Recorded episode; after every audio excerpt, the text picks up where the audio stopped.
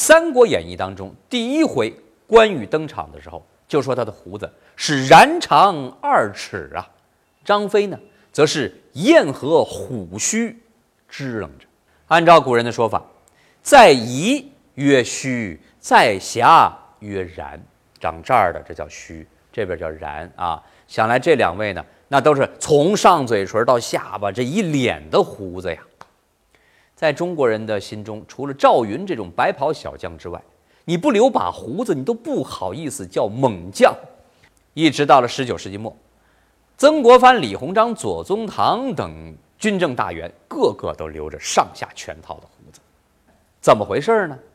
这是因为在中国古代的时候啊，有身体发肤受之父母，不敢毁伤这样的讲究，那认为这是尽孝的表现，所以呢，毛发一概都不能动。那你到底能长成一副怎么样的胡子呢？那真的要看造化、看天赋了。纯天然能长多长长多长，所以在古代啊，很多人都是美髯公。如果您在电视剧上看到那些人不留胡子，对不起，这导演有问题啊。在过去，如果不留胡子，是会被人看不起的，要不然说嘴上没毛，办事不牢呢。到了后来，头发能动的时候，这胡子才能动啊。呃，国家逐渐开放的时候呢，武人们他们的胡子也日渐的稀疏起来了。大多数人呢，下巴上的胡子已经不见了。在辛亥革命之后呢，群雄并立，每位大帅那都着有着一口胡子，这胡子呢还造型各异啊。呃，但是呢，无论它怎么变化，这些胡子样式啊，它多半是在上嘴唇下功夫，唇下即使有胡子，也只是贴在下巴上而已。这个飘逸的美髯，你都见不到了。而唇上的那两撇胡子，或长或短，或密或疏，或垂或翘，甚至变成了个人特色，以至于当时的报章便有教人用胡子来分辨袁世凯之后四位大总统的这种说法。比如说，黎元洪那叫一对贱人啊，徐世昌那是两撇垂须，冯国璋满嘴狗毛，曹锟道声杂草，大帅如此。全军自然上行下效，蓄起了胡须，连初出茅庐的青年军官也因为担心呐被资深同僚和老兵油子轻视了，也都纷纷留胡子以示老成，寻求认同。抗战名将卫立煌啊，二十四岁就在粤军当上了营长，经常被戏称为小营长，这对卫立煌来说绝对是一种轻视啊。为了表示老成，他开始留胡子，这一蓄呀就是三十几年。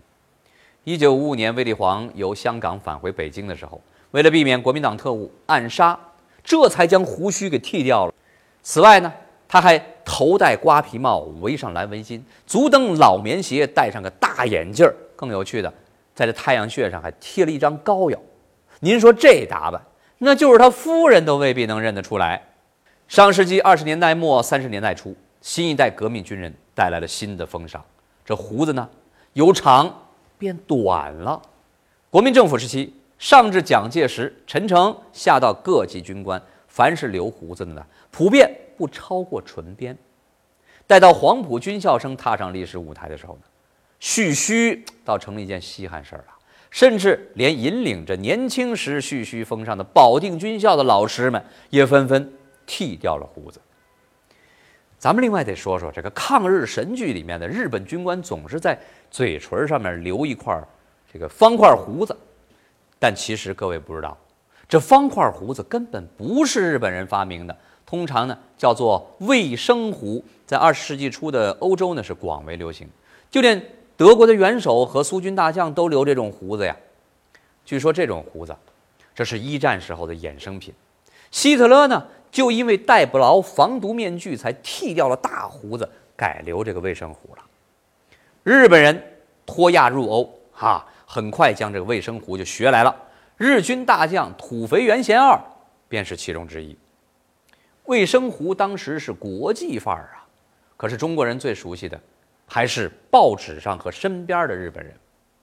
九一八事变之后，卫生胡在中国人心中逐渐变成了日本人的特征。虽然留什么样的胡子与是否爱国没有直接的关系，但是身负卫国重任的军人，总不好留着敌人似的胡子吧？于是，连一度留卫生胡的国军名将陆中林都改了款式。当蓄须不再成为风尚，仍旧蓄须的人呢，往往会给胡子赋予新的含义，否则便和革命元老于右任一样，空留一嘴胡子，让人把于胡子喊得比本名还响了。话说抗战的时期啊，有一小孩问于右任了，说：“您在睡觉的时候，是将胡子放在被子的外面，还是放在被子里面呢？”哎呦！于右任一想啊，我还真没注意过这事儿，便在当天晚上睡觉的时候，将胡子放在了被子的外面。不一会儿呢，他发现这不太舒服，于是呢，又把胡子放到了被子里面。可是过一会儿又觉得不自在了。就这样，整个晚上，这于右任呐，就为了这胡子放在被子里面还是外面而辗转难眠呐。谁都没想到，一个孩子的天真问题，竟然将堂堂监察院长给弄得一夜未眠呐！所以，胡子无用之说由此传开。哎，有朋友问了，怎么样才能第一时间收听我们的音频节目呢？哎，我在这儿告诉您呐，首先在应用商店中搜索并下载喜马拉雅的 APP。点开 APP 首页上方的搜索框，直接搜索“金波有话说”，就可以找到我们的节目了。同时，您可以关注我们的微信公众号“金波有话说”，最新信息随时送上。